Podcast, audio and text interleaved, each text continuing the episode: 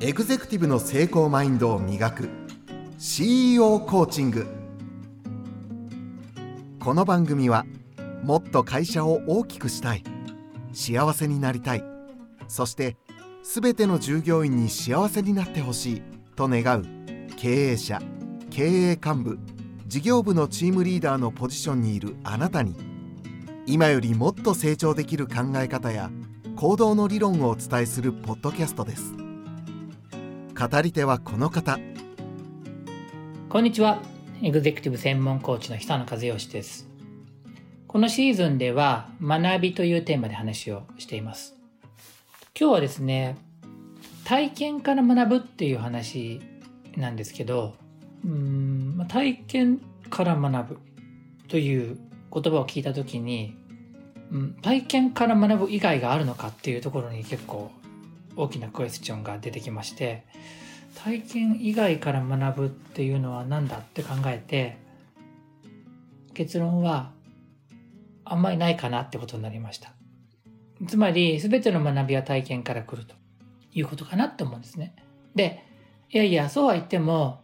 うんと机に座って本を読むのも学びじゃないですかっていう言えると思うしそれをあの、その座ってやってることも行動で体験でしょっていうヘリクツを言いたいわけじゃなくて、単純に、のそのそ、それはそうではなくて、そこは座って吸収してるとした場合にでも、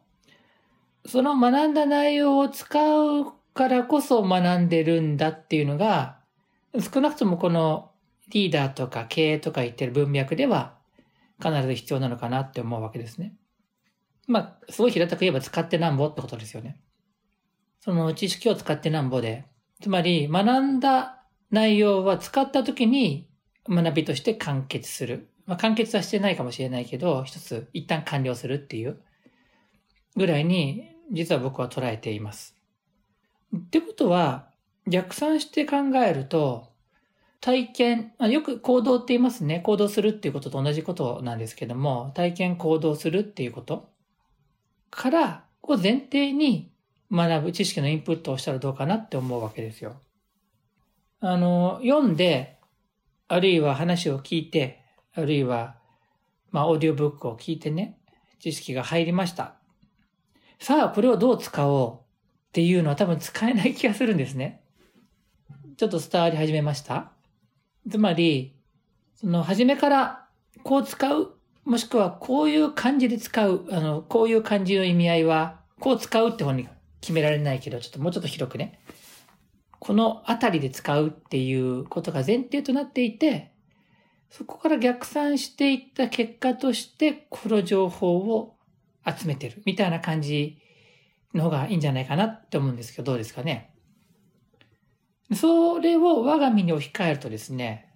我が身っていうのは僕一人の身ではなくて我々一般の身って意味ですね。に置き換えると、比較的、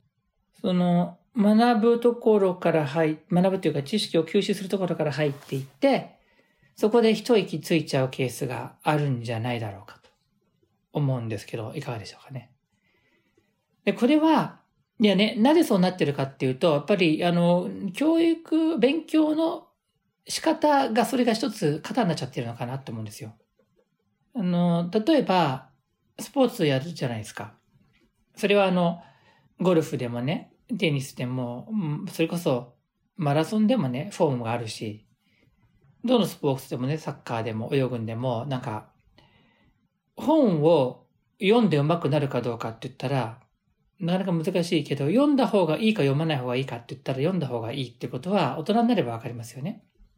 まあ、読むって言っても、もう熟読するわけじゃなくてパラパラ見るだけであったとしても、でもそれってあくまでもその後にプレイなり、こう体を動かす前提で読んでるでしょ。体験することを前提で読んでる情報の取り方になっていると、その後の体験も、こう行動もね、効果が高いっていうふうに間違いなく言えるわけなんで、おのずとそうなりますね。やりたいサイドが。でそうするとね、経営者の人たちも同じなんですよね。経営する、経営するってことはすごく抽象的な言葉ではありますが、まあ、社長室なのか、社長の席なのか、最近はオンラインかもしれないですけども、いろんな人と会話をして、意思決定、こうしましょうって言って、こうしてくださいって指示をしたりお願いをしたり、あるいは、これをやめましょうっていう、社長の仕事とするだけではね、やりましょうとやめましょうだけなんですけど、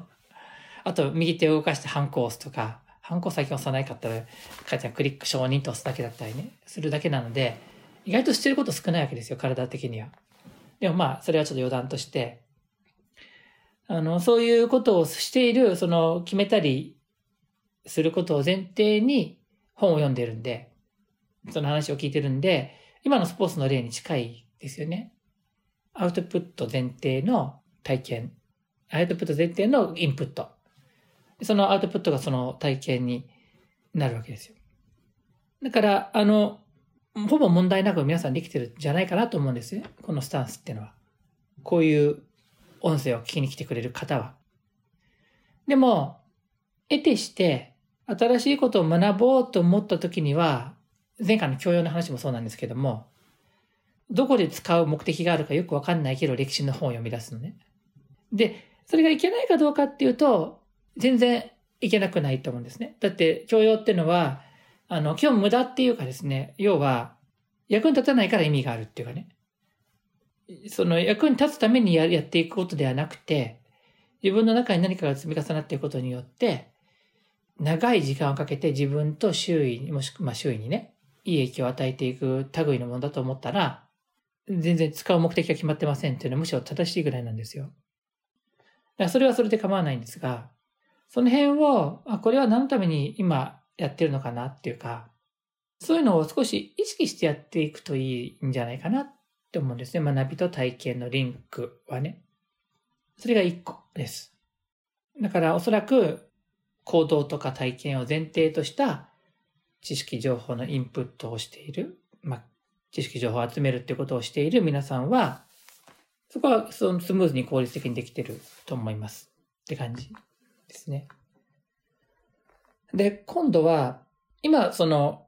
内側から外側に向けていった話なんですけども、もう何にも準備してないんだけど、とりあえず外に飛び出す話の体験の話をしてみたいと思うんですね。今度は少し後半が。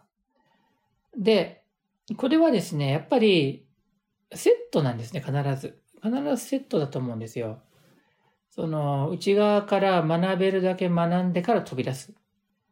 で、逆に、もうちょっと若い時ね、10代とかだったら飛び出しちゃってから、しまった何も分かってなかったってまだ戻って学ぶ。吸収する。もうよしですよね。どっちの方がいいとは僕は思わない、選べないし、本当はできたら、いろいろ状況が許すならば、とりあえず飛び出していって、いっぱい失敗して、若いから許されて、慌てて戻って、なんか、吸収したり、知識を吸収したりして、勉強したら良いだろうなって思うけれど、もう自分が年取っちゃったんで、もうそれが実行できなくなったのが、ちょっと残念ですね。なんて言われると、あのね、大先輩方から、まだまだ鼻垂れ小僧だから、もっともっといけって言われるそうな気がするんで、これ聞いてくださってる方で、70代、80代の方がいらっしゃれば、まだまだ、あの、足りんって言われたら頑張ってもっと出てきますけど、まあそういうことです。だから、出てくって言ったら単純になんかみんな、自分の国境が出てくとかね、街から出てくって考えるのがまずあるんですけども、もうそれはあの良い効果があると思うんだけど、その物理的に離れてなくても、外の世界っていうのはあるんで、外の世界に出ていくっていうのは大いに推奨しますね。で、それは体験を求めて出てくっていうことです。だからこれもそういう意味でとさっきの話と一緒で、何かを得たり吸収するには必ず体験、行動して体験をするってことがないといけないんで、それを起こすために、とりあえず行っちゃうのか、ある程度本を読んでから行くのか、っていう感じかなって気がするんですね。出たとこ勝負の人にある程度になる。まあその、それを度胸として持っておき、まあ、入念な準備もできるっていう、そういう感じが強いかなって思うんですけど、どうでしょうかね。その時に思うのは、私はそれは怖いタイプの人と、まあ大半の人ね。あとは、それもなかなかワクワクする人もいらっしゃると思うんで、ここはタイプに応じて、いや、あの、自分と違うタイプのスタンスを獲得していけばいいかなって思うんですね。で、まあ、時々聞くんですけども、その、まあ、高校野球とかね、あと、プロのサッカーチームとかね、まあ僕は実際に聞いてる話の話をしますね。だから、想像の話じゃなくてね、あとは強い陸上のチームとか、そうですね、あとはそうですね、もちろん優れた業績を上げ続けている革新的な企業とか、規模の大小を問わずね。それから、まあちょっと宗教的な話になると、教会とかっていうのはその地域の人々が集まったりするんで、当然地域ごとに質が違うわけですけども、まあすごく心穏やかで生産性高く暮らしている方々が集まっているエリアとか、まあそういうのってたくさんあるわけですよ。世界各地に様々あって。ちょっと例が少ないぐらいで申し訳ないんですけど、いくらでも挙げられるはず。まあ、美味しいレストランとかも全部そうかもしれないけど、わかりやすい話をしていくとね。で、結局、あの、そこの中には埋め込まれた、編み込まれた仕組みだったり、あるいはそこにいる人々が大切にしている習慣だったり、そういうのが編み込まれてるんですね。だからそこの中に入って一員になるだけで、自分のスタンダードが引き上げてもらえることってたくさんあるわけです。で、じゃあその話と体験の話がどう関わってくるかっていうと、それを気づくか気づかないかが結構の差になります。だから自分はここでこのスタンダードをの中にこう自分が使っていくことによって自分も上げてもらってるよねって感じられた人がそれを次に活かせると。で、ここに来たらなんか、いやなぜか上手くなったみたいなのは、まあ、最初のうちはいいんですけども、なぜそうなったかが考えられるようになると良いだろうなっていうことですね。だから、まあ、スタンダードっていうのは基準ってことね。そこの基準が高い場所に身を置きたいし、そういうところに出ていって、そういう体験を少しずつしていく。で、最後ですね。あの、そうは言っても、それは一時的な体験で、今日2時間の体験だったり、1ヶ月に1回の体験だったり、例えばね、なんかそれとするじゃないですか。でも、戻ってきたらまた元の生活に戻るわけですけども、それを、あの、脳みそは覚えてますから、で、ああ、あれ良かったなと思った時に、じゃあ、選ぶのは何ですか？ど、どの自分を選びますかっていうのが次の大きな問いになるんですね。だから、選ぶっていうとこは学びではいかなくて、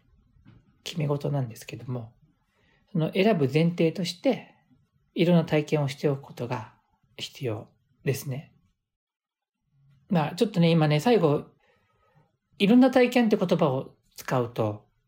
これまた曖昧になるんですね。だから、ちゃんとはっきり言いますと、ゴール、夢に照らして脳みそが有用だと思ってくれる体験を示してくれるので、その中でのいろいろな体験をすればいいことですね。関係ないことをとりあえず体験と思ってする必要はないと思うんで、そこの判断も含めてしていかれたらいいんじゃないかなと思います。まあ、いずれにしても、もう一回要約すると、その体験ありきの学びなんで、どういい体験をしていくかっていうことに意識を置いていかれるといいんじゃないかなということですね。はい。ありがとうございます。まあ、こんなところですね。えっと、いつもながらですけど、ポッドキャストへの登録をぜひお願いしますってことね。そうすると、こう、月目月目にこうピンって多分なるんですね。で、アップされたよってくるんで、聞き逃すことがないです。月目ってまあまあペース早いと思うんで、1、2回飛ばすとなんか溜まってっちゃって、もうなんかまあいいやと思ってね、その前のやつ諦めるけど、毎回結構いい話してるんで、あの、ぜひ登録して聞いてもらってください。まあでも確かに週2回来るとなんか余裕で時間ないですよね。忙しすぎますかね。ペース落としましょうか。はい。でも話すことがいっぱいあるんでね。えっと、ポッドキャストの概要欄にお便りを貼り付けることができますんで、質問とかあったらどんどんお願いします。あと、番組で書き起こし、話したことを書き起こしているノートがあってですね、ノートってね。その中では、半年遅れにはなりますけど、毎回この記事を読みやすい形に多少修正してあげてまいりますので、ぜひ読んでみてください。はい。ではですね、またお会いするのを楽しみにしています。次回も聞いてください。ありがとうございました。